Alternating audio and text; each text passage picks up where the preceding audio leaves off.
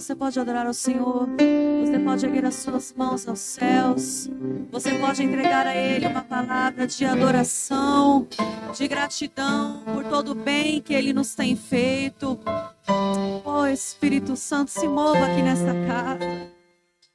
Oh Espírito Santo de Deus, nós estamos firmados e alicerçados nessa palavra que a Adriana ministrou aqui, que nós somos vasos de barro, que o teu poder se aperfeiçoa em nossa fraqueza.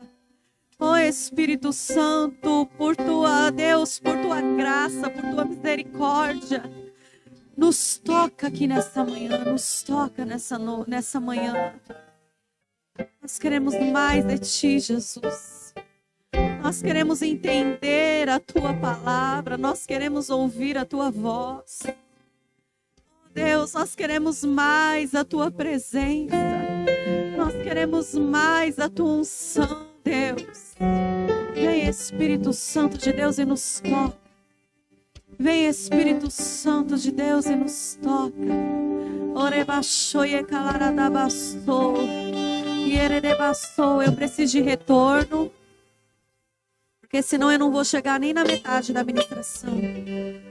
Oh, Espírito Santo de Deus nos toca.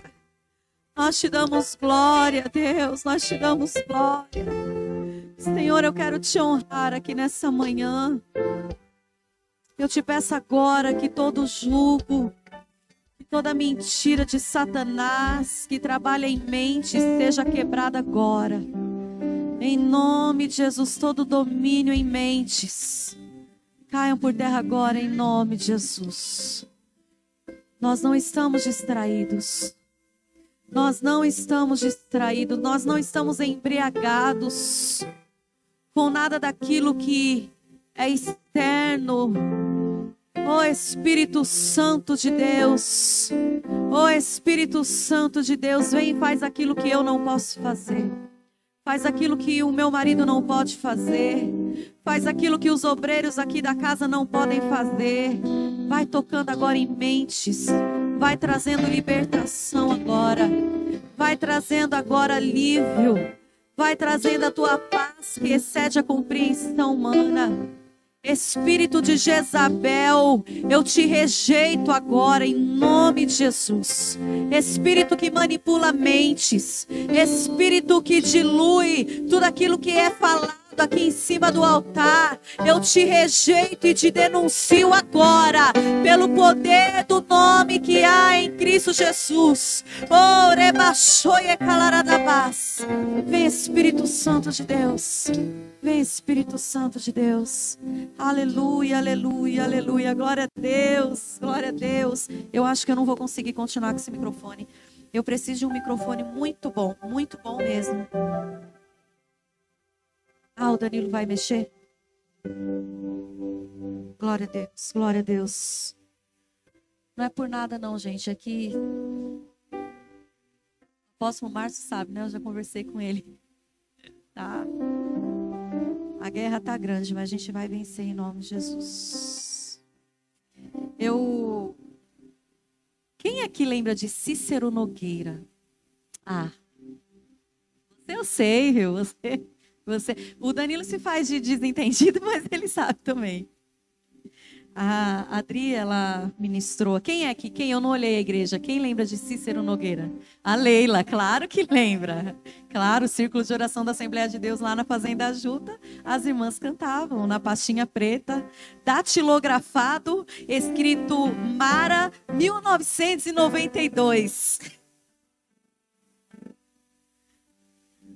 Isso aqui é para quem tem história. Glória a Deus. E quando a Adri estava ministrando aqui sobre é, colocar a lenha, eu lembrei dessa canção. Eu, eu tô, eu tô, eu não tô muito atrevida a cantar. Eu estou meio, é, tô meio preocupada. Eu tenho passado tanta vergonha ultimamente que eu tô meio mas a música ela fala assim: o nosso corpo é holocausto vivo. Pastor, lembra, pastor? Devemos colocá-lo no altar para queimar a noite inteira. até o dia clarear. E quando o dia amanhecer e remover as cinzas do lugar e colocar a lenha novamente porque o fogo não pode se apagar, não vai se apagar, não, não, não vai. Se o fogo se apaga, o crente cai. Remova as cinzas e bote a lenha, mas deixa o fogo de Deus queimar. Oh, glória! Aleluia! Aí aqui, ó, olha só, vamos lá, vamos lá, vamos lá. A lenha representa a oração do crente. A lenha seca, ela queima muito mais. E nos enchemos do poder do céu para vencer a Satanás. Mas não podemos esquecer de remover as cinzas do altar e colocar lenha novamente, oração. Lenha novamente, porque o fogo não pode se apagar. Rafa, nós vamos tirar essa música e nós vamos cantar ela semana que vem. Glória a Deus. Quando a Drica estava aqui ministrando, lembrei dessa canção assim, gente. Eu ouvi essa música. Eu acho que eu tinha uns cinco anos de idade. Mas é isso que gera em nós uma substância, né? Algo assim, Paulo, né? Forte.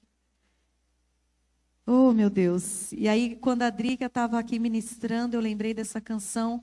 Eu peguei rapidamente aqui no Google, achei a música. Quando eu comecei a ler a letra, eu comecei a chorar ali no meu cantinho. Eu falei, oh, meu Deus do céu. Leva-nos de volta para este fogo.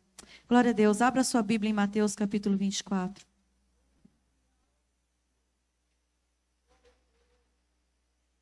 Hoje é um dia que eu estou muito cansada.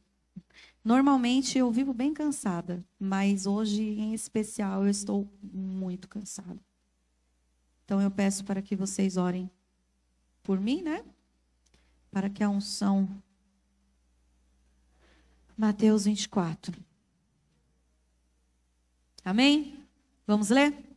Então Jesus saiu do templo e, ao caminhar, seus discípulos chegaram mais perto dele para lhe apontar as construções do templo. Ele, entretanto, lhes observou: Estais vendo todas essas coisas? O templo?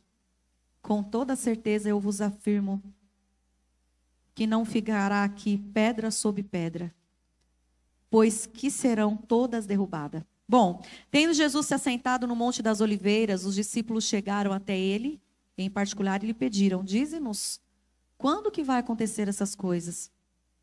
E qual será o sinal da tua vinda e do final dos tempos? Então Jesus lhe revelou: Cuidado que ninguém vos seduza. Pois muitos são os que virão em meu nome, proclamando: Eu sou o Cristo, e desencaminharão muitas pessoas. E vós ouvireis falar de guerras e rumores de guerras. Todavia não se desesperais, porque é preciso que essas coisas aconteçam, mas ainda não será o fim. Diga assim comigo: ainda não é o fim. Porquanto nação se levantará contra nação e reino contra reino. Haverá fomes e terremotos em vários lugares. Contudo, esses acontecimentos serão apenas como as primeiras dores de parto. Então eles vos entregarão para serem afligidos e condenados à morte.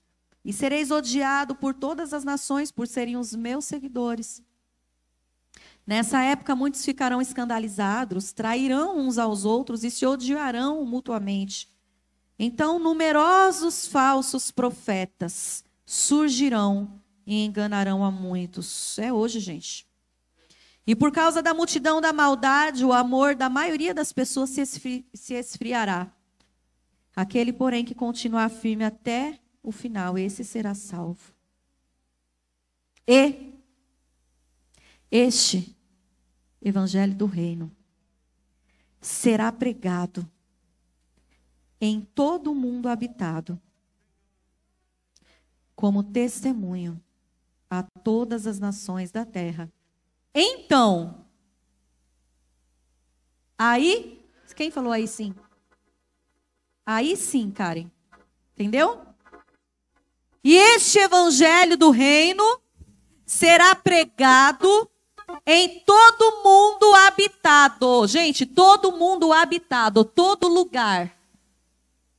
Depois que este evangelho do reino for pregado em todo o mundo onde houver uma pessoa sequer, no vilarejo mais escondido, mais inacessível, quando até a última pessoa ouvir sobre o quê? Sobre os rumores?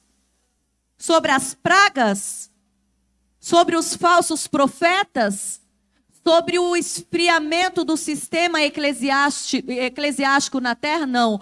Quando o evangelho do reino for pregado em todas as pessoas, para todas as pessoas da terra, aí sim virá o fim. Amém? Você pode tomar o seu assento em nome de Jesus.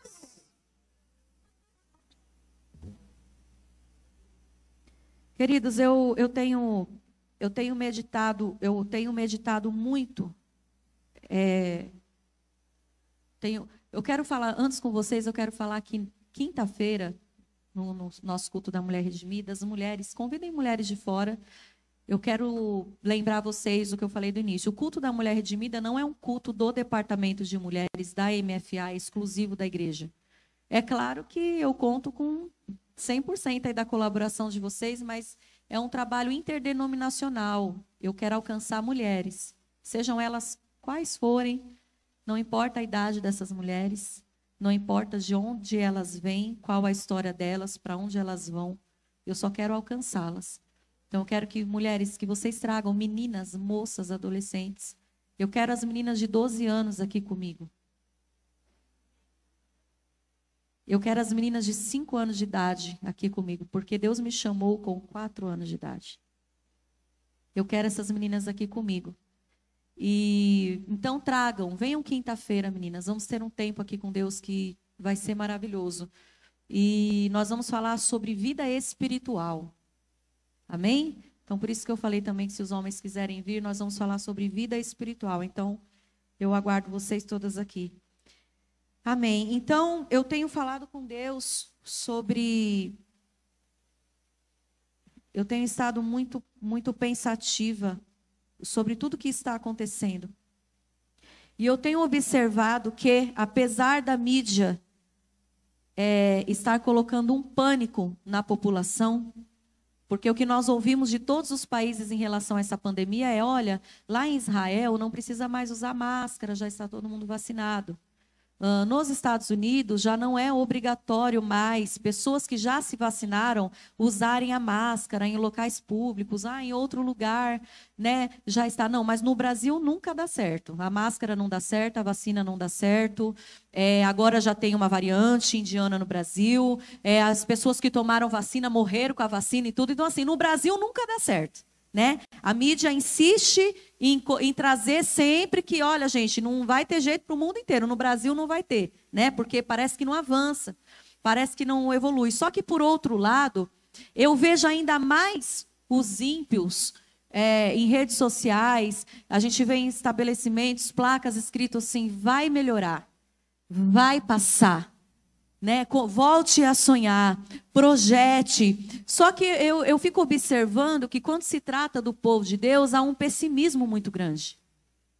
É um pessimismo muito grande. Eu vejo os cristãos comentando entre si nas redes sociais: não, isso aí só vai piorar, gente. Jesus está à porta, etc. E tal. Jesus está à porta, gente. Quando minha avó era criança, Jesus estava às portas quando aconteceu a última pandemia. Jesus estava às portas também lá em Atos. Então, o que eu quero dizer com isso? Que Jesus não está às portas? Sim, ele está.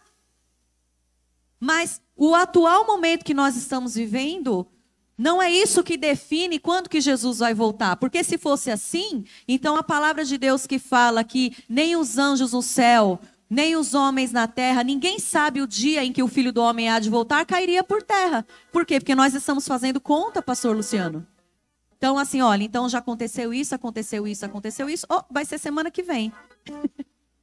então a palavra de Deus caiu por terra. Só que na palavra de Deus fala que ele virá como um ladrão. Vai ser no momento em que todos estiverem casando, comprando, dando-se em casamento, construindo.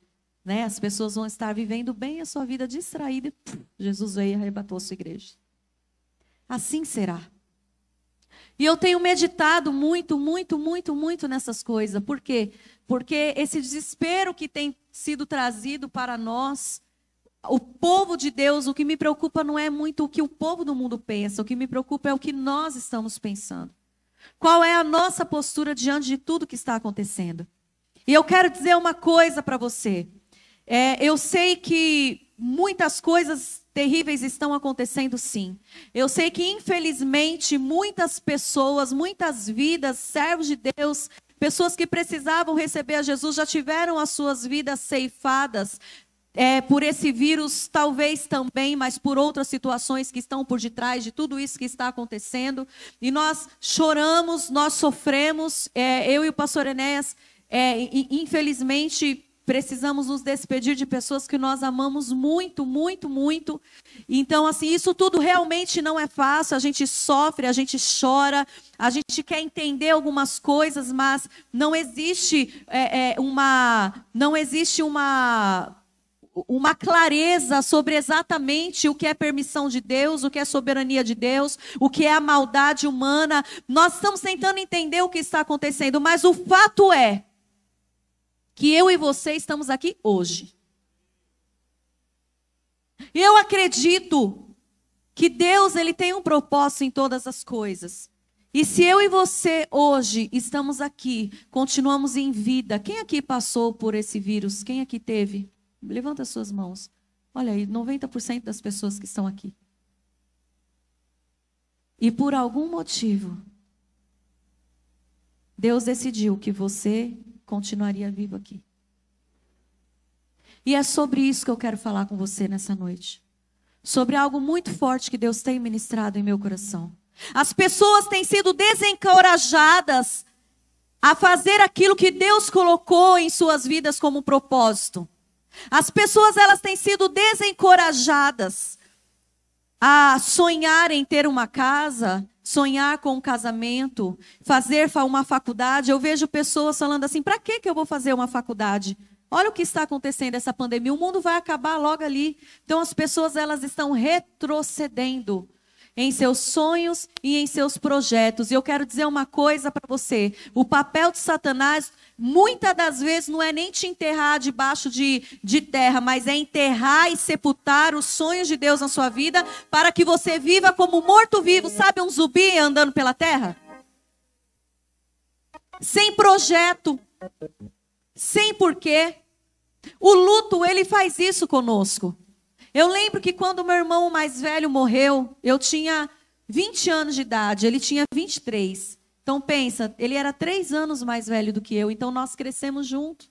Nós éramos assim muito amigos, nós éramos dividíamos o mesmo quarto, íamos para a escola juntos, chegamos a dividir até série junto porque ele repetiu duas vezes.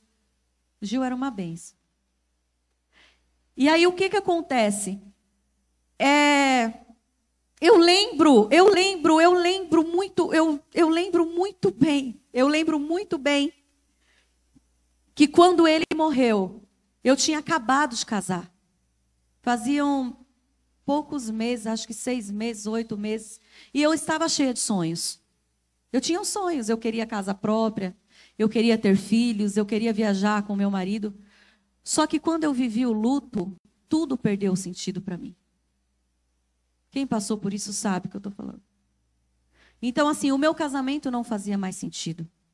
A vida não fazia mais sentido. Eu abri os meus olhos e tinha aquele sol lindo, aquele dia lindo que eu sempre amei, e eu não queria viver. Porque eu pensava, para quê? Eu, todo mundo vai morrer. Olha o que aconteceu com meu irmão, eu vou morrer. O meu marido pode morrer a qualquer momento. E aí ele me abordava e falava assim: Nós vamos comprar nossa casa. Eu, para quê casa? Para quê? A gente vai morrer. O luto, ele faz isso com a gente. E nós estamos vivendo, neste tempo, uma potestade de luto que está em torno, que está assim no, sobre o nosso país, que tem feito com que as pessoas tenham essa mentalidade. Eu não vou fazer mais a obra de Deus, eu não vou mais cumprir com o meu propósito, eu não vou mais é, viver os meus sonhos, porque para quê? Todo mundo vai morrer mesmo. Só que eu vim aqui dizer para você que Deus ele te mantém vivo, porque existe algo extraordinário para acontecer através da sua vida. Quantas coisas já aconteceram terríveis nesse mundo? Quantas guerras? Quantas perseguições? Em que todos tinham certeza que era o fim, agora o mundo acaba. Agora acabou, acabou para a igreja, agora acabou para os jovens. Só que Deus, na sua infinita misericórdia e soberania, que não perde o controle das coisas, porque é Ele quem determina. Ele vem e reconstrói a história assim, ó, do nada. E eu quero conversar com você essa noite sobre a última pandemia que nós vivemos. Nós não, os nossos bisavós viveram. A última pandemia, ela foi a gripe espanhola. Você vai entender daqui a pouquinho, tá? E foi em 1918. Ela durou dois anos. Olha que interessante, terminou em 1920. O alcance dessa pandemia foram de 500 milhões de pessoas, um quarto da população da época. Essa pandemia, ela teve cerca de 50 milhões de mortos em todo o mundo. Por que, que não chegou tão forte, tão pesada? Porque não existiam as mídias que existem hoje. Então os países não se comunicavam entre si, não se comunicava a população. Então essa pandemia ela durou dois anos. Se você procurar na internet, você vai ver fotos iguais a essas que nós temos aqui. Todo mundo de máscara. Corpos e mais corpos e mais corpos e mais corpos de pessoas mortas. E eu acredito que nessa pandemia, nessa pandemia, eu acredito que aqueles que serviam ao Senhor tinham certeza que era o fim. Eu acredito que ministros, pessoas que estudam a Bíblia, tinham certeza que Jesus ia voltar naquele momento. Só que a palavra de Deus fala que ninguém sabe, nem o dia e nem a hora. Ele virá como um ladrão. Então o que, que eu faço diante dessa situação? Sabe que Davi, eu quero abrir um parênteses aqui para voltar numa história de Davi, que ele teve um filho, fruto de um adultério. E Davi estava com esse filho muito doente.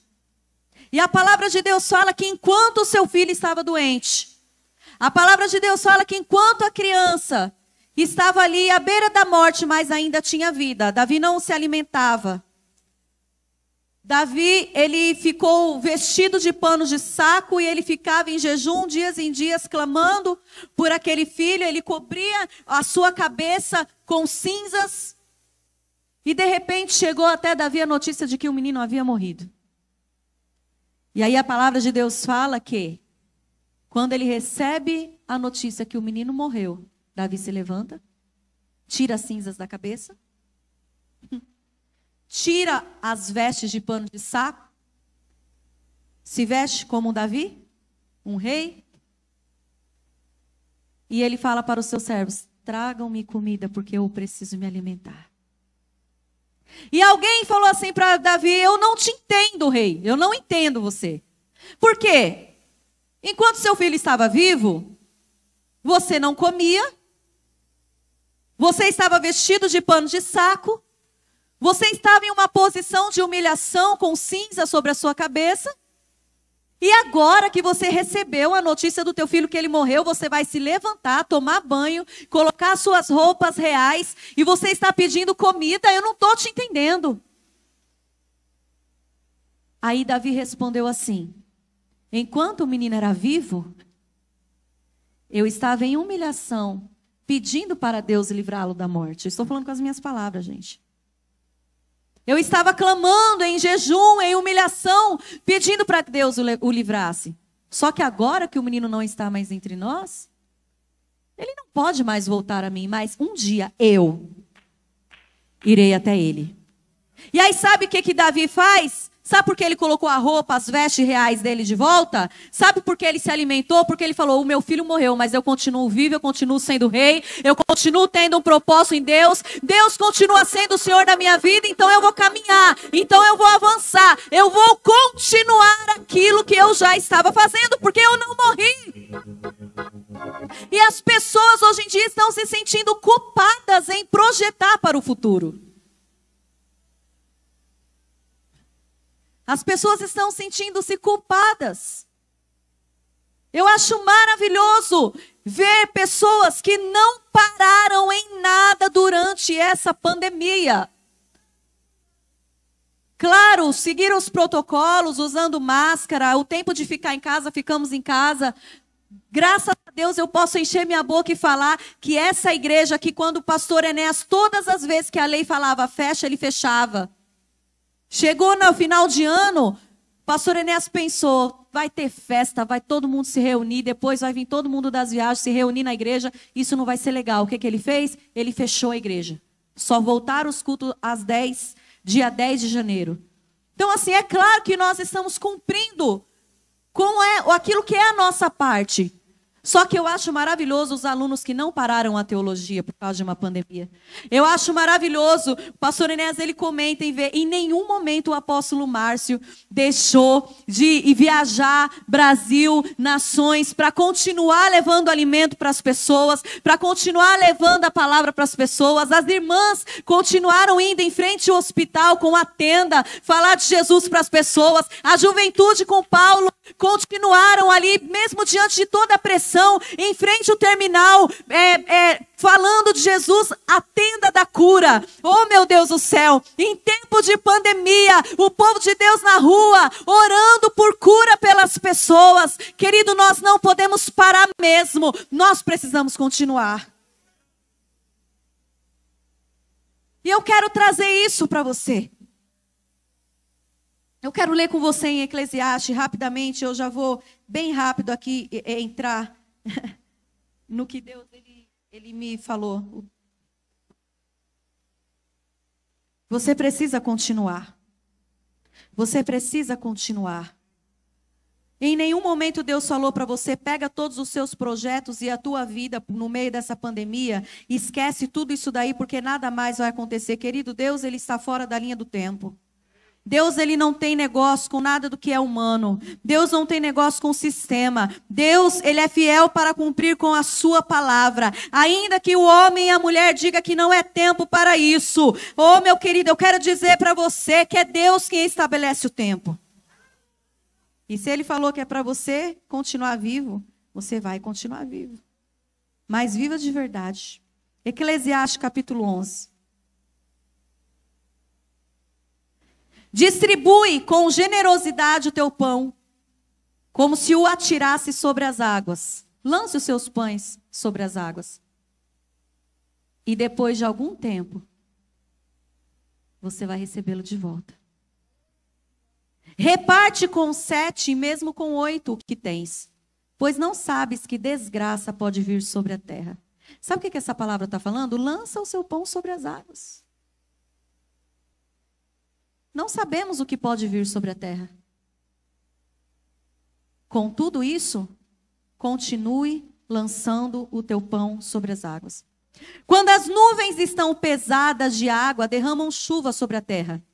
Quer uma árvore debruce para o sul ou tombe para o norte, onde cair, ali permanecerá. Quem fica apenas, apenas olhando o vento, jamais plantará. E quem para para ficar observando as nuvens, nunca colherá. Vocês estão entendendo? O que essa palavra de Deus está dizendo? Quem para para ficar olhando o vento, está forte. A tempestade, Vai chover. Se tranca.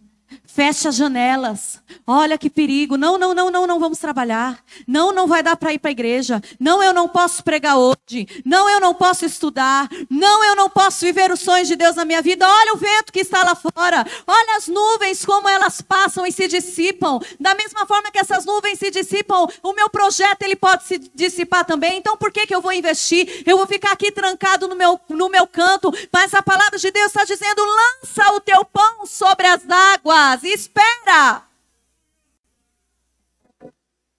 Continua semeando na terra. Assim como não conheces o caminho do vento, tão pouco como o espírito entra no corpo que se forma no ventre de uma mulher. Do mesmo modo, não podes compreender as obras de Deus, o Criador de tudo que há. Você precisa olhar para o alto, para Cristo, que é o autor e consumador da tua fé. Ele é o criador de tudo que existe. Logo ao alvorecer, semeia a tua semente. Olha que coisa linda. Logo pela manhã, levanta. Joga a semente no solo, porque o solo está lá, ele é teu. Você está vivo, crente. Pega essa semente, joga ela no solo. E à tarde, não descanse a tua mão, continue a trabalhar. Continue a trabalhar. Pois você não sabe qual das tuas obras vai prosperar. Se esta ou aquela, se a semente que você lançou de manhã, se o fruto do trabalho das tuas mãos durante a tarde, ou se as duas serão boas. Eu vou trazer algo aqui para você. Eu não gosto de ler muito quando eu estou ministrando, mas eu preciso refrescar a tua mente aqui sobre algo. Então, nós estamos ouvindo notícias que é tempo de parar. Não é mais para construir. Não é mais para casar, não é mais para estudar, as promessas que Deus fez na sua vida. Deus falou que você ia às nações. Como? Não é nada. Olha a situação que o mundo está vivendo. Vai para onde? Quando aconteceu essa pandemia, a gripe espanhola, em 1918 até 1920, durante e após essa pandemia, o que aconteceu? Então vamos lá. Israel passou dois mil anos sem território fixo.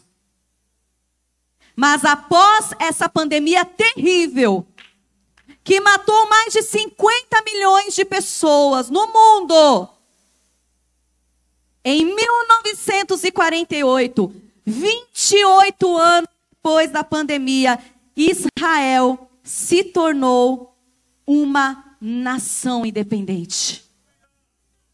Isso porque o mundo ia acabar. Em 1955, quase 30 anos a mais, nasceu uma criança chamada Bill Gates. Após essa pandemia que matou milhares de pessoas. E Bill Gates, essa criança, em um contexto em que não se podia sonhar mais, ele foi o fundador da Microsoft, a maior empresa de softwares do mundo. Em 1955, também, no mesmo ano, pastor Enéas. Olha que coisa, olha, olha como que Deus gera. Enquanto as pessoas estão falando que acabou, Deus ele está aqui, 1920, e Deus está aqui. Mal sabem eles que em 1955 eu vou fazer cada homem, cada mulher que vão fazer coisas tão grandiosas. Eles não têm ideia. E aí no mesmo ano nasceu também um menino chamado Steve Jobs o fundador da Apple, ele, revolu ele revolucionou seis indústrias que são computadores, celulares, filmes, música, tablets e publicações. Em 1910, agora, vamos falar de ministério. Chegou ao Brasil dois suecos.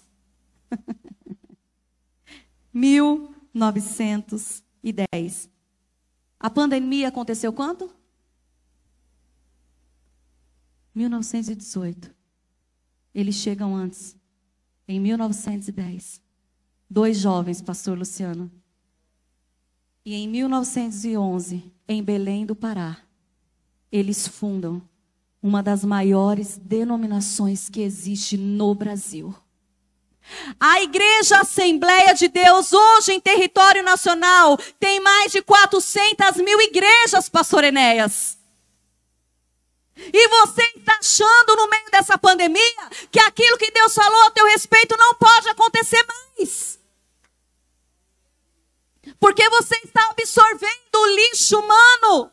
Você está absorvendo o lixo do sistema que está falando entulha seus poços, enterra porque acabou. O povo está com medinho da perseguição aos evangélicos e à igreja. Querido, a igreja, ela não acaba. A igreja não morre. Não existe pandemia. Não existe governo. Não existe esquerda. Não existe movimento. Não existe absolutamente nada que para o crescimento da igreja de Cristo. Depois o pastor Enéas vai falar sobre a Cogic. Eu não peguei esses dados, porque eu sou assembleana aqui, ó, no tutano, na veia. Pastor, em 1918, choca isso aqui, você sabe. Em 1918 estava acontecendo essa pandemia. No ano da pandemia. A gente lembra do quê? No ano em que morreu o rei Uzias, pastor Tiago. No ano em onde havia luto, Adriana. No ano onde não havia mais esperança. No ano em que todos pensavam que não existia mais, não existiria mais a igreja, acabou. As trevas prevaleceram, a morte prevaleceu. Em 1918 começou essa pandemia. Sabe que ano Billy Graham, o maior evangelista que já existiu no mundo, nasceu em 1918. Eu fico imaginando a mãe de Billy Graham engravidando em 1918 no meio dessa pandemia terrível. E Sami, sabe o que é mais interessante? Nós temos hoje tecnologia. Então, assim, hoje é com, infelizmente, toda a situação que nós estamos passando, mas ainda existem respiradores. Existem médicos capazes, existem UTIs, existem remédios. A medicina avançou muito, mas naquela época não existia. O que uma mãe faz quando se vê grávida num momento como esse? Ah, ela não sabia que dentro dela estava sendo gerado um homem que iria é, pregar a palavra, evangelizar para todos os presidentes dos Estados Unidos. Um homem que ganharia multidões e multidões e multidões e multidões para o reino de Cristo. Oh, glória! Só que, pastor Enéas, isso foi em 1918. Billy Graham sobrevive uma pandemia. Talvez ele não se lembra, mas a mãe dele, que não está mais conosco, poderia nos contar como que foi difícil para ela gerar uma criança naquele tempo e protegê-lo. Mas ela não sabia que Deus tinha uma promessa e foi o próprio Deus que manteve aquela criança viva para que cumprisse o seu propósito. Só que, pastor Enéas, quando foi em 1923, Deus vai também e gera, ó, dois, três anos após a pandemia ter acabado. Três anos após a pandemia ter acabado. Mundo devastado. Sequelas de uma pandemia. Aí em 1923 eu falo assim: deixa eu mostrar para eles ainda o que eu vou fazer. E aí no ventre de uma mulher ele gera outro menininho chamado T.L. Osborne. Um dos maiores evangelistas de cura que alcançou também multidões, multidões. Olha que coisa interessante. Eu nasci em 1985 e fui impactada pelo ministério dele, da esposa dele e da filha dele. Lá Dona Osborne está aí, pregando a palavra de Deus, herdou o ministério do pai e da mãe na África. Vamos continuar? Pastor Enéas, aí, o que, que acontece? Em 1940, peraí, já passou 20 anos da pandemia, pastor José Maria. O senhor, me perdoe se eu errar na história, porque eu sou ruim, pastor. O senhor é um mestre. me ajuda. 20 anos após uma pandemia. 20 anos, Paulo. Aí Deus visita a Alemanha. e ele fala assim: tá bom, já tem, tem evangelista, tem Billy Graham, um grande homem de Deus, um batista. Batista, pastor? Batista. Tem T.L. Osborne, da Palavra da Fé. Mas eu vou fazer algo diferente. E aí, 20 anos depois, Deus gera no ventre de uma mulher lá na Alemanha um evangelista. Ele falou: Esse vai ser do fogo. Fire! Fire! Fire! Fogo, fogo, fogo. Reinhard Bonk. Este homem, pastor Enéas, ele ganhou para Cristo cerca, pastor José Maria, de 75 milhões de almas. Gente, eu estou falando 20 anos após uma pandemia. Você não está projetando para o ano que vem?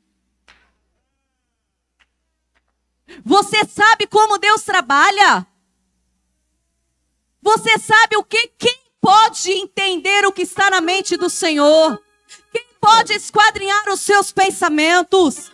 Quem pode dizer o dia que começa e o dia que acaba? Ele é o dono do tempo, ele move as estações, ele reis, ele estabelece reis, ele faz a igreja levantar. Oh meu Deus do céu, por que, que você não está projetando, sendo que o seu Deus é um Deus criativo? É sério que você vai parar? É sério?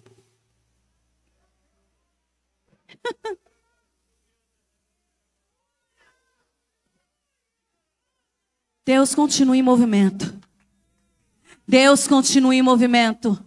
Você precisa voltar a sonhar. Você precisa voltar a dormir pensando: oh meu Deus, aquela promessa que o Senhor me fez. Oh meu Deus do céu, essas nações que eu vou alcançar para o teu reino. Meninas que casaram, que ah, eu acho que eu não vou ter mais filho, porque, querida, você pode estar gerando dentro do teu ventre um T.L. Osborne. Talvez Deus te escolheu para gerar Reardes Bonk. Talvez Deus te escolheu para gerar aqueles que vão transformar daqui 30 anos uma geração. Você precisa continuar. Você precisa avançar. Agora eu quero conversar com nós mulheres aqui. Sabe por que, que eu continuo assim afogueada? A única coisa, gente, que mudou dentro do meu coração, não é que mudou, porque isso sempre foi muito bem estabelecido, mas a, as distrações da vida boa, de estar tá tudo bem, às vezes nos tira um pouco do eixo, né, Dayana? Nos tira um pouco do foco. E durante esse tempo que nós temos passado, eu tenho uma convicção tão grande que eu preciso alcançar nações, que eu preciso alcançar pessoas, que eu não posso negociar com o sistema, que eu não posso negociar negociar o meu chamado. Eu não posso abrir mão daquilo que Deus me falou. Eu preciso ministrar batismo com o Espírito Santo. Eu preciso colocar as mãos sobre aqueles que estão enfermos para que eles sejam curados. Eu preciso impor as mãos sobre o endemoniado para que ele seja liberto. Meu Deus, como eu tenho pensado nisso.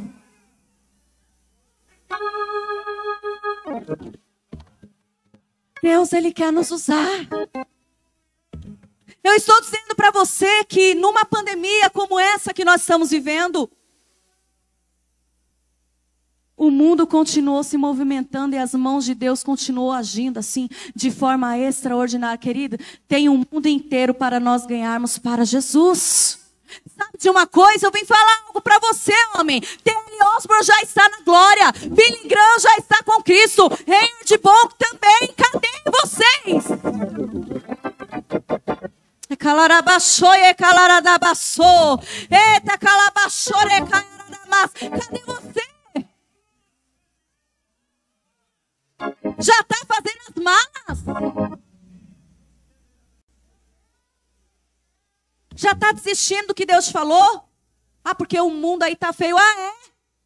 E o Deus que fez a promessa na sua vida, não é Ele, não? Não é Ele quem realiza em vós tanto querer quanto efetuar? Vamos voltar.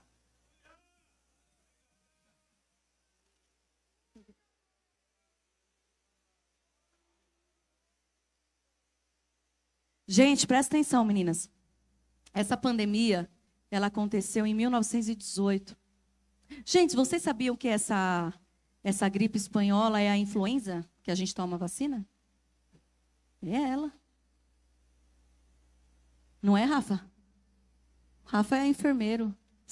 Entregou o TCC essa semana. Tá se achando, né? o Rafael, gente, eu tenho algo para dizer para vocês. Posso? O Rafael ele falou assim, pastora Gi, eu preciso, eu preciso falar com você um testemunho. Bom, se eu errar alguma coisa, depois o pastor te dá a oportunidade, você conserta.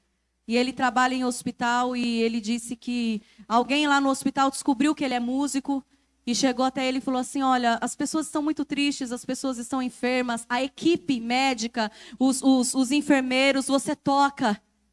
É, você poderia tirar um dia para ir em todas as sessões do hospital para tocar? E o Rafael, claro.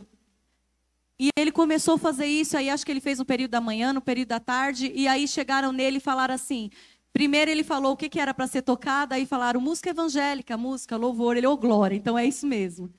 E o Rafa pegou o violão dele, ele tem um vídeo, ele me mostrou, é a coisa mais linda. E aí ele falou que quando terminou a tarde, alguém olhou para ele e falou: "Então, mas você cantou para o turno da manhã e da tarde e o pessoal da noite?" Aí ele falou: "Mas eu preciso ir embora." Aí ele ligou para Esther: "Esther, o que que eu faço?" "Eu preciso ficar." "Não, então fica." A palavra de Deus fala que aquele que pode fazer o bem e não faz, ele peca. E aí ele falou: "Eu vou ficar." E ele começou, entrou dentro de uma UTI. Por quê? Porque eu hoje eu não posso entrar dentro de uma UTI para falar de Jesus para ninguém. Entendeu? Qualquer um de nós aqui não podemos. Isso é o reino que o pastor Enéas ele tem ensinado para mim e para você por anos. Que Deus, ele vai usar pessoas de dentro do meio para poder tocar pessoas. Então, se você é advogado, Viu, Lili? Deus ele vai alcançar advogados através da tua vida, porque você tem acesso a eles. Se você é médico, se você é enfermeiro, você vai alcançar essa classe, por quê? Porque você já está lá dentro, você já conhece a comunicação, você está apto para entrar naquele ambiente. Então, só por quê? Porque eu não posso entrar sendo pastora, aí Deus fala, ué, a pastora Gisele não pode ir, mas o Rafael é enfermeiro.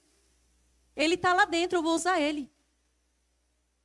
E aí ele falou que pegou o violão e começou a tocar na UTI. Então vocês conhecem UTI, né? Que são aquelas várias cabines assim, né? Com divisórias. E ele falou que os pacientes naquela situação terrível. E ele começou a cantar. O que, que você estava cantando? Pode falar, Rafa.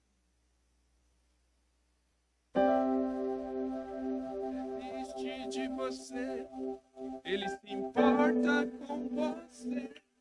Ele compreende o teu caminhar. Nunca vi um amor tão grande assim. Ele não desiste de você. Ele se importa com você. Ele compreende o teu caminhar. Nunca vi um amor tão grande assim. O que aconteceu, Rafa? O leito 6, eu não sei o nome daquele, daquele homem, ele já estava uma semana em coma. É, não estava entubado, mas não acordava do coma. Com certeza. Morte cerebral, não sei.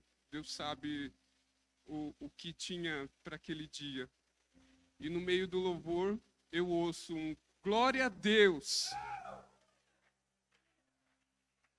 Eu continuei. Eu vi uma correria de médicos, de enfermeiros uma, um, é, normal quando se tem uma parada cardíaca, aquele movimento, pega o desfibrilador, pega a adrenalina, e eu vi aquele movimento. Eu continuei cantando e louvando ao Senhor porque eu sabia, Deus vai salvar uma vida. É, eu não sei o que aconteceu com aquele homem. No ensaio aqui quarta-feira, entrou um jovem, o Danilo viu, quero oração, a gente tem que estar preparado, né? Oramos, eu não sei o que, que aconteceu depois, eu sei que ele vai falar, eu entrei numa igreja, oraram por mim. Não sabemos onde a nossa voz chega. Tudo é para a glória dele. E o Rafa falou para mim que, como ele não é do. Da, da, da, usa, Rafa, aqui você usou meu microfone. Quando, como ele não, não trabalhava naquela UTI, alguém chegou, a responsável falou assim: Você sabe que aconteceu um milagre aqui, porque esse homem, ele não falava. Ele estava inconsciente e estávamos esperando só apitar, dar o sinal e ele ir embora. Então ele começa a ouvir o louvor e começa a gritar: Glória a Deus! Glória a Deus! Querido, olha que coisa interessante. Eu falei para o Rafael: falei, Rafael, você achava que estava apenas cantando uma canção para fazer pessoas felizes, mas Deus tinha um encontro marcado com aquele homem que estava na UTI, porque o decreto de morte já estava dado, já estava assinado. Talvez a cova dele já estava até aberta, mas Deus, Deus que tinha uma obra na vida daquele homem falou: Eu vou levar o meu servo, eu vou colocar ele lá dentro, e ele vai louvar com unção, e a minha glória vai invadir aquele leito de UTI. Eu vou tocar aquele homem de dentro para fora, e a vida vai voltar sobre ele. Rebaixou aquela. Aleluia. Oh, meu Deus, irmão, nós precisamos cumprir aquilo que Deus nos chamou para fazer.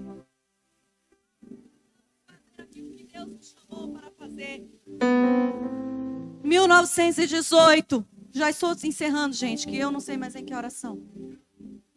Em 1918 aconteceu essa pandemia. Mas, pastor Enéas, em 1907. Então, de 7 para 18, cadê o povo bom em matemática? Quantos anos? Hã? 11 anos. Ó, a Karen tá afiada, Karen. 11 anos, Paulo, antes da pandemia. Antes da pandemia. 11 anos. Deus gera uma moça, uma menina, dentro do ventre da sua mãe, norte-americana, chamada Catherine Kuma. 11 anos antes da pandemia. Kimber, 11 anos antes de uma pandemia. Ou seja, quando a pandemia acontece, Catherine Kuma, aquela garotinha norte-americana, Adri, tem 11 anos de idade. Talvez ela achava, já entendia com 11 anos de idade que ela poderia morrer. Talvez ela perdeu muitas pessoas. Só que Deus, ele tinha um propósito na vida de Catherine. Ela foi uma pregadora evangelista norte-americana. Ela operava em curas e milagres através do poder do Espírito Santo de Deus. Catherine Kuma, ela tinha um relacionamento tão profundo com o Espírito Santo. Que quando ela começava a falar sobre o relacionamento dela, Paulo, com o Espírito Santo, eu sei que você gosta disso, né? Quando ela começava a falar do relacionamento dela com o Espírito Santo, as pessoas começavam a gemer nas cadeiras. E ela falava assim: Não entristeçam o meu amigo, vocês não sabem que ele é tudo que eu tenho. Vocês não compreendem. Por que, que vocês não o adoram? Por que, que vocês o ignoram em todas as manhãs? Catherine Kuma era uma mulher diferenciada cheia da unção de Deus, ela renunciou muitas coisas para cumprir com o seu chamado. Meu Deus, antes ainda, antes, mulheres, em 1890, bem antes da pandemia, lá na Califórnia,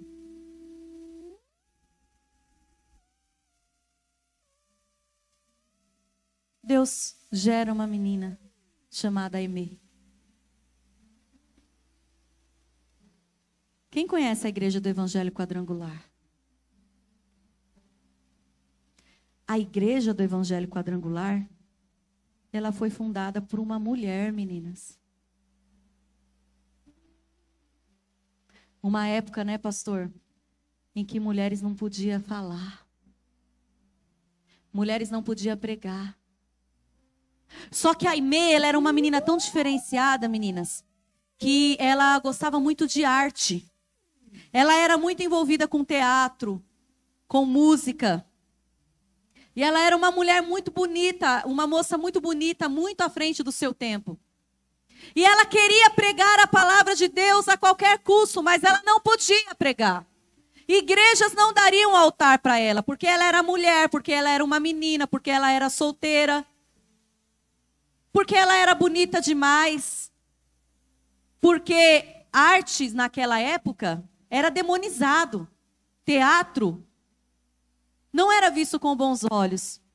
Mas Sami, ela queria pregar a palavra. E aí eu quero falar com você um pouco sobre essa moça. A história fala que ela tinha um caixote.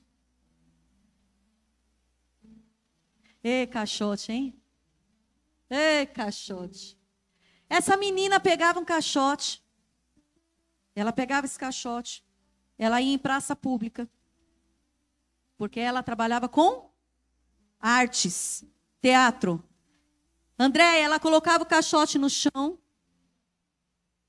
Ai, tem caixote para mim. Ó, quem ia gostar de fazer isso é a pastora Fernanda Brum, né? Ela, ela, é muito, ela gosta muito do ministério da, da, da, da Catherine, da, da Aimee. E aí ela subia no caixote, ela parava, apóstolo Márcio, em praça, imagina. Parava, aquela moça bonita, cheia de arte, ela fazia uma pose. E ela ficava. Sabe aquelas, aquelas estátuas humanas que, que, que todo mundo para para olhar e ela ficava. E aí ia juntando pessoas. Mas o que, que é essa moça? Essa menina em cima desse caixote por horas. Linda. Assim. E não se mexia. E não respirava. Ia juntando pessoas. Ia juntando, ia juntando, ia juntando, ia juntando, ia juntando. Aí quando tinha uma quantidade assim de pessoas, não sei, 30, 40, ela dava um pulo e ela falava, corre! Pegava o caixote e saía correndo. Quando ela saía correndo, todo mundo saía correndo atrás. E aí já tinha um lugar, um estabelecimento em que tinham pessoas combinadas com ela esperando. E ela falou: quando as pessoas entrarem, vocês fechem a porta. E ela saía correndo com o caixote, Danilo. E aí corre, aquela moça bonita correndo, correndo, correndo, correndo. Entrava, quando todo mundo entrou, tranca a porta. Aí trancava. Aí ela falava assim: vocês estão aqui para ouvir falar de Jesus. E ela começava a pregar a palavra de Deus. Aimee, ela começou a fundar suas igrejas em tendas. Foi isso, pastor? Eu, eu confundo a história de todas as mulheres.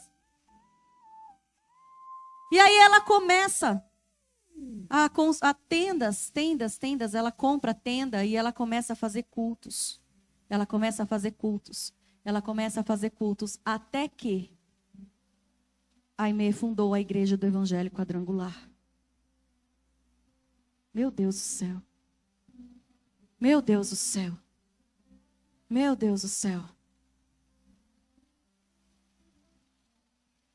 A pandemia acabou em 1920, pois foi em 1920 que o ministério da Aimee, pastor Enéas, se despontou. E ela se tornou uma das maiores evangelistas da época, em 1920, ao findar de uma pandemia. Inspirou Catherine Kuhlman. Olha só, né? Uma geração anuncia a geração, a outra geração. Uma geração gerando a outra geração. E assim vai. E ela se tornou uma grande evangelista na época, e detalhe, ela ficou famosa em todas as mídias. Se eu não me engano, os historiadores que estão aqui me corrijam, ela foi a primeira mulher a ter programa evangélico de rádio. Foi isso mesmo. Olha que moça ousada. Pois ela, porque eu não posso pregar na igreja, eu não posso falar, eu vou na praça, Deus me deu arte, eu vou fazer uma encenação, as pessoas vão olhar para mim e eu vou falar de Jesus. Eu não posso ter uma igreja, eu vou comprar uma tenda, vou pôr o povo dentro e eu vou falar de Jesus. Eu não posso estar dentro da igreja, eu vou entrar na rádio, a primeira mulher que vai entrar na rádio e eu vou falar de Jesus. Não tem desculpa. Só que, gente, Catherine Kuhlman não está mais entre nós. Aimee também não está mais entre nós. Tem a Mariah também, né? Woodward Jeter. Aquela ali ressuscitava mortos. Ela orava três horas antes de pregar, sem parar. Ela tinha um compromisso muito forte com a oração. A história conta que a Mariah, quando ela chegava com o carro no estacionamento, ela mesma, né? Chegava com o carro no estacionamento das igrejas, só do carro dela chegar no estacionamento, apóstolo Márcio, as pessoas dentro da igreja, sem saber que ela chegou, começavam a levantar das cadeiras de roda. A unção permeava o ambiente que aquela mulher entrava. Voltando um pouco para a Aimee, procura depois na internet, ela na igreja dela, todos os lugares que ela ia, ela usava uns vestidos esvoaçantes, com umas mangas assim, e ela entrava sempre encenando. Ela entrava nas ministrações com um buquê de rosas. E uma miss. E pensando assim, isso, ficam, fiquem bem atraídos com a minha arte. Que eu vou colocar Jesus dentro de você. A nossa arte é para isso, meninos. Sabe? A nossa arte é para colocar Jesus dentro das pessoas. O teu trabalho é para colocar Jesus dentro das pessoas. Todos os dons e talentos que Deus ele deu para você é para você alcançar alguém. Não importa se vai ser de um em um, se vai ser de 50 mil em 50 mil. O que importa é que você precisa estar disposto a viver. Coloque-se em pés em nome de Jesus.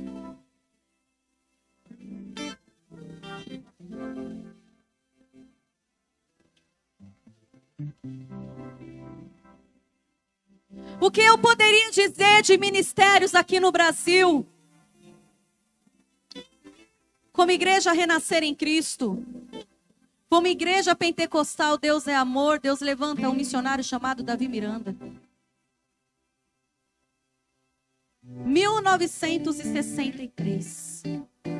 Um homem que, quando Jesus recolheu ele, os líderes das maiores igrejas evangélicas do Brasil vieram prestar homenagem àquele homem pela intimidade, pelo nível de comunhão que ele tinha com Deus. Tô nem aí para teologia dele.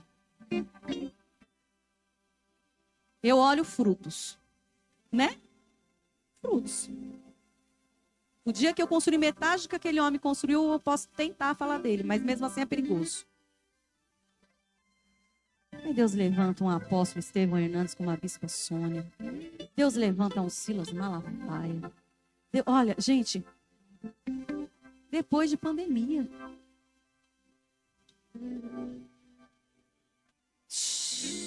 Gesiel Gomes, Napoleão Falcão, R.R. Soares, é, é, meu Deus do céu. E você? Manuel de Melo, Brasil para Cristo. O, o, o da Congregação Cristã do Brasil, Luigi Fran, Fran, oh, poxa, o homem é da minha terra, da Itália, eu não sei. Francescon. É isso mesmo, eu creio nisso, pastor Enéas. Pastor Luciano, pastor José Maria, pastor Tiago. Paulo, amém, pastor. Eu recebo. Paulo. Paulo, você fica no foco. O diabo está querendo roubar o teu ministério. Fica fiel. Porque, ó, tudo que você sonhou no seu coração para as nações é projeto de Deus para a tua vida. Ele segurou a tua história até aqui. Até aqui. Até aqui. Não se distraia. Porque Deus ele quer cumprir. Ele vai fazer. Eu não preciso nem falar do apóstolo Márcio da Sami. Sami, você é uma companheira Preste bem atenção no que eu vou te falar. A gente já vai embora. Eu sei que tá todo mundo com fome. Vende frango na padaria ali, a gente come e come. Sami, é, existia o T.L. Osborne. Ele era casado com uma mulher chamada Daisy Osborne. A Daisy, ela foi uma mulher que ela decidiu vender a casa, comprar um trailer, e ela decidiu que ela viajaria mundo afora, junto com o marido dela. Ela criou os filhos dela dentro desse trailer. E Deus usou ela poderosamente no ministério junto com o marido dela. Só que a esposa de Billy Graham, uma mulher também de Deus, que Deus escolheu a dedo para ser casado com ela, para ser casada com ele. Ela foi uma mulher, apóstolo Márcio, que ela agiu diferente. Ela não viajava com Billy Graham. Ela não estava ali eh, na ativa do, do, do trabalho pesado ali que Billy Graham fazia. Só que Billy Graham comprou uma casa numa montanha. Nas montanhas da Carolina do Norte. E Billy Graham caía no mundo. Ele ficava três meses, apóstolo Márcio, sem aparecer em casa. E sabe qual foi o ministério chamado da esposa dele, Nath? Enquanto o Billy Graham estava lá fora fazendo a obra de Deus, mudando o mundo, a esposa dele falava: Meu amor, vai lá, eu cuido dos nossos filhos. Eu vou ficar aqui, eu vou ficar intercedendo por você. Enquanto você está lá, eu estou aqui, cuidando dos nossos filhos, da nossa casa. Eu te apoio, eu não te impeço. Eu sei o que há de Deus em você. Ela é conhecida como a mulher que nunca foi impedimento para o ministério do grande Billy. Hoje, aquela casa nas montanhas virou, virou um museu histórico. Aquela vida do dia a dia daquele dela com os filhos. A história conta que o Billy Graham aparecia a cada três meses em casa. E quando ele chegava, os filhos abraçavam. E ali ele abraçava a esposa dele. A história conta que cada volta de viagem era um filho que era feito. São cinco filhos. E Billy Graham o apóstolo Márcio, meu Deus. O, o Sami, Billy Graham fala que, falava que Todas as vezes que ele ia voltar para a estrada para fazer a obra de Deus, as crianças olhavam e falavam: Não vá, papai. Não vá, papai. A gente sente sua falta. Ele falava assim: O papai precisa ganhar o mundo. A mamãe está aí. E ela criou aquelas crianças ela fala para ele: Eu vou fazer o meu papel de mãe e eu vou ensinar eles do jeito que você ensinaria. Sammy, que Deus abençoe a tua vida. E você, assim como a esposa do Billy Graham, você renuncia às vezes à presença, renuncia a tanta coisa. E eu sei que o apóstolo Márcio ele só consegue cumprir com o chamado dele porque Deus deu uma mulher como essa, sabe? Que Deus te abençoe. Por que, que eu estou falando isso? Porque a gente, a gente coloca um padrão, a gente coloca numa caixa o que é ser usado por Deus, pastor Enéas. Só é usado por Deus quem está com o microfone, só é usado por Deus quem está viajando o mundo, só está usando gente do céu. Deus, ele sabe o que cada ministro precisa, o que cada homem de Deus, o que cada mulher de Deus precisa. Eu estou aqui ministrando a palavra hoje por obediência ao meu marido. E como eu digo sempre, às vezes ele não precisa de mim aqui no altar, ele precisa de mim na cantina. Às vezes ele precisa que eu fique em casa com os meus filhos, às vezes ele precisa que eu ore por ele. Às vezes ele precisa que eu cale a minha boca.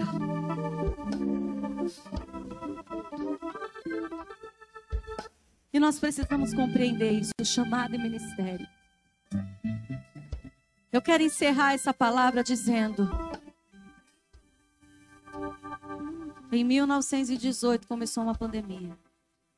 Em 1920 terminou essa pandemia. Mas os propósitos de Deus para a igreja, para a evangelização do mundo não parou, continuou. E eu vim aqui dizer para você, em nome de Jesus, desfaça as tuas malas. Traga à tua memória tudo que Deus falou a teu respeito. Ah, mas eu não sei se vai acontecer. Não é problema meu e não é problema teu. Eu sei que Deus falou comigo e eu preciso ficar em movimento. Às vezes chorando, às vezes gemendo, às vezes com medo, às vezes cansado. Mas como o apóstolo Paulo fala, ó, deixando para trás as coisas, deixando as coisas que atrás ficam, eu prossigo olhando para o alvo. Eu prossigo. Ei, corre a carreira. Corre, que foi proposta a você. E não se sinta egoísta. Poxa, mas está todo mundo morrendo e papapá, e eu, eu não posso viver os meus sonhos porque isso soa muito egoísta. Não, isso não é egoísmo. Isso é dar continuidade à vida que Deus te deu. Essa vida, esse ar que você respira, ele não é teu. E você precisa ter responsabilidade. Com cada manhã,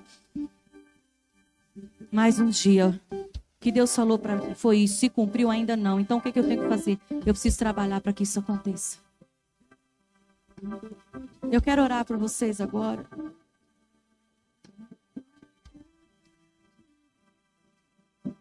Vocês entenderam que a mensagem que eu trouxe aqui é que existe vida após pandemia? É que Deus pode cumprir com os seus projetos e planos até na pandemia. Você, alguém aqui me entendeu? Glória a Deus. Então você vai sair daqui hoje com essa palavra no teu coração. Deus ele fez coisas extraordinárias extraordinárias que jamais podemos imaginar após aquela pandemia e não será diferente nessa. Deus, em nome de Jesus, eu quero te louvar pela vida de cada homem, cada mulher, cada jovem, cada criança que está aqui. Deus, eu te peço, Senhor, que os teus filhos tragam à memória as tuas promessas, a tua palavra e que eles se lembrem que o Senhor é Deus que opera em nós tanto o querer quanto o efetuar que nada saiu do controle das tuas mãos. Deus, eu te peço agora, reacende a chama do ministério, do chamado, os sonhos, Deus, para que os seus filhos possam avançar no propósito, Senhor. Tem mulheres aqui que vão gerar grandes evangelistas, grandes missionárias, grandes pastores. Existem pastores, homens de Deus aqui que têm nações para alcançar. Existem jovens aqui que tem muitos jovens para alcançar, que vão ministrar cura em massa, que vão ministrar batismo com o Espírito Santo. Aqui tem cantoras que serão conhecidas nacionalmente. Oh, meu Deus do céu, intercessoras que vão é, dar apoio a grandes ministérios de maridos levantados por ti, Deus. E Senhor, eu quero te pedir agora que nenhuma notícia ruim, que nenhuma notícia de caos, que nenhum tipo de medo entulhe os postos dos teus filhos, Pai. Pai. A igreja continua viva, a igreja continua avançando. Nós continuamos em movimento, porque o reino não parou, porque o mundo espiritual não parou. E eu quero te louvar, Senhor. Eu quero te louvar, porque esses aqui são testemunhos de pessoas que disseram sim para a tua vontade. E por causa destes testemunhos, também dizemos sim para a glória do teu nome, Deus. Aleluia, amém. Aplauda o Senhor que o amor de Deus, a graça do Senhor Jesus e a comunhão do Espírito Santo seja com você hoje, sempre. Diga amém. Aleluia.